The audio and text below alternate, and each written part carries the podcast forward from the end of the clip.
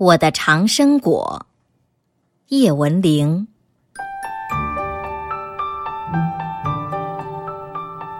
书，人们称为人类文明的长生果。这个比喻，我觉得就我自己说，特别亲切。像蜂蝶飞过花丛，像泉水流经山谷。我每一集少年时代，就禁不住涌起视听的愉悦之感。在记忆的心扉中，少年时代的读书生活，恰似一幅流光溢彩的画页，也似一阙跳跃着欢快音符的乐章。我的故园是浙东南的鱼米之乡，五十年代初解放了的家乡，天地明媚。我这处于海角小镇的毛丫头心中一片欢悦。我欢悦，是因为那时我已粗识文字，知道爱读书，接触了书，只觉得自己无知而空荡的脑瓜日益充盈起来。我最早的读物是被孩子们叫做“香烟人”的小画片，一种比火柴盒略大的硬纸片。正面印画，背面印字，是每盒香烟中的附赠物。遇到大人让孩子买烟，这美差往往被男孩抢了去，我们女孩只落了个眼线的份儿。急得多了，就开始比赛，用手掌刮香烟人，看谁刮得远。这时，我就卖力地呐喊助威，为的是最后能在赢家手里饱览。那一大叠画片，这些印着《水浒传》《三国演义》《七侠五义》故事的小画片，就是我最早见到的连环画。开始我看得津津有味，时长日久就感到不过瘾了。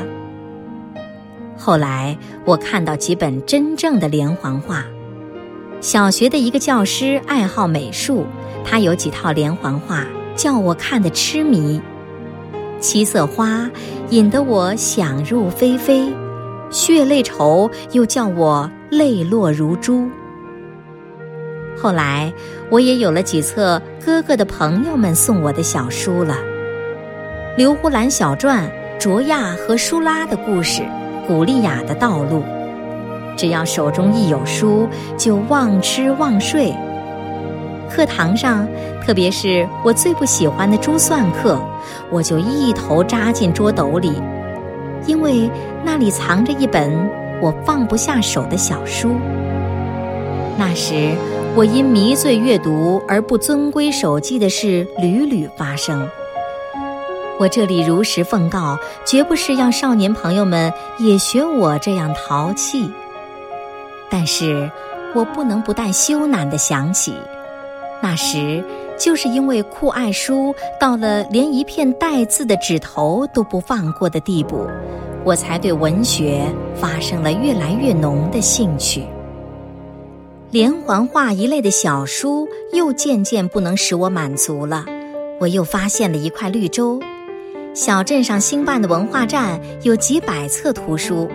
我每天一放下书包就奔向那里，几个月的功夫，除了那些大部头的理论著作我不敢问津外，这个小图书馆所有的文艺书籍我差不多都借阅了。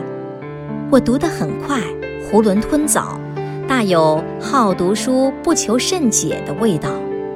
吸引我的首先是故事，是各种人物的命运遭遇。他们的悲欢离合常常使我牵肠挂肚。莎士比亚说：“书籍是全世界的营养品。”对我这样阅读如饥似渴的少年，它的功用更是不言而喻的。最新阅读使我得到了报偿。从小学三年级开始作文，我便常常居全班之冠。而阅读也大大扩展了我的想象能力。在家对着一面花纹驳杂的石墙，我会待上半天，构想着种种神话传说。路上遇到一个残疾人，我会黯然伤神，编织他的悲惨身世。记得小学有一次作文题目是“秋天来了”，教师照例引一段范文。当大多数同学千篇一律地开始写“秋天来了，树叶黄了，一片一片地飘到了地上”时，我忽然掠过了不安分的一念：大家都这样写，多没意思！我要用自己的眼睛去看秋天，用自己的感受去写秋天。我把秋天比作一个穿着金色裙的仙女，她那轻飘的衣袖拂去了太阳的焦热，将明亮和清爽洒给大地。她用宽大的衣衫挡着风寒，却捧起沉甸甸的谷物和果实。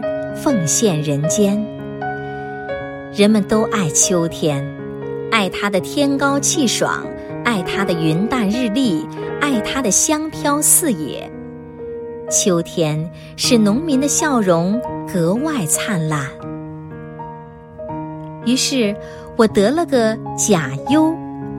教师在文中又圈又点，接着将它作为范文在班上朗读。这些小小的荣光使我悟到一点道理：作文首先构思要别出心裁，落笔也要有点与众不同的鲜味才好。这些领悟自然是课外读物的馈赠。上初中后，我又不满足只看一般的故事小书了。学校图书馆那显然丰富的多的图书，又像磁石吸引了我。那些古今中外的大部头小说使我如痴如醉。我把所有课余时间都花在借阅图书上。这时，我也养成了做笔记的习惯，记书中优美的词语，记描写的精彩段落。做笔记锻炼了我的记忆力。也增强了我的理解力。又一次命题作文，写一件不愉快的往事，我的情绪分外激动。我觉得我得到了一个大显身手的好机会。小时候受过的一次委屈，平常看的那些描写苦恼烦闷心境的词，全像教母似的发挥了作用。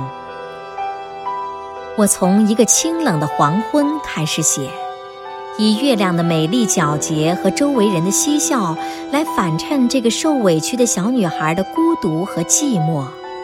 写着写着，我禁不住眼泪哗哗。这篇完全发自真情实感的作文，当然也得到了好评，被用大字抄腾出来贴在教室墙上。可是。看到教师用红笔着重圈出“我写月亮像一轮玉盘嵌在蓝色的天幕中”这段文字，说这个“嵌”字用得特别清醒，我脸红了。我不能心安理得地接受这个赞誉，因为这一句描写，这个特别清醒的“欠”字，是我看了巴金先生的《家》后念念不忘的词句。于是，我又悟出了一点道理：作文要写真情实感。作文练习开始离不开借鉴和模仿，但是真正打动人心的东西，应该是自己呕心沥血的创造。我终于开始学着创造了。那是上初中二年级时，我写了一篇八百字的小小说。夫妻间的小风波，投寄刚创办的线报，在一星期后刊登了。看着文字变成了签字，看到题目标上了小说，我说不出的高兴。这也许应该算是我当学生时期写的最成功的一篇作文。我深深明白，假如不是读过几百部真正的小说。我绝不可能写出那八百个字。至今，我仍在努力作文，只惭愧年事已长，却无多长进。少年时所感所悟的，现在虽不曾忘怀，却还常常力不从心。至今，我仍盼天天能扎进头去醉心读书，只可惜光阴紧迫，事物冗繁，而社会人生这部深奥绵长而无页码的大书，我什么时候才能读通啊？更多课文，请关注微信公众号“中国之声”。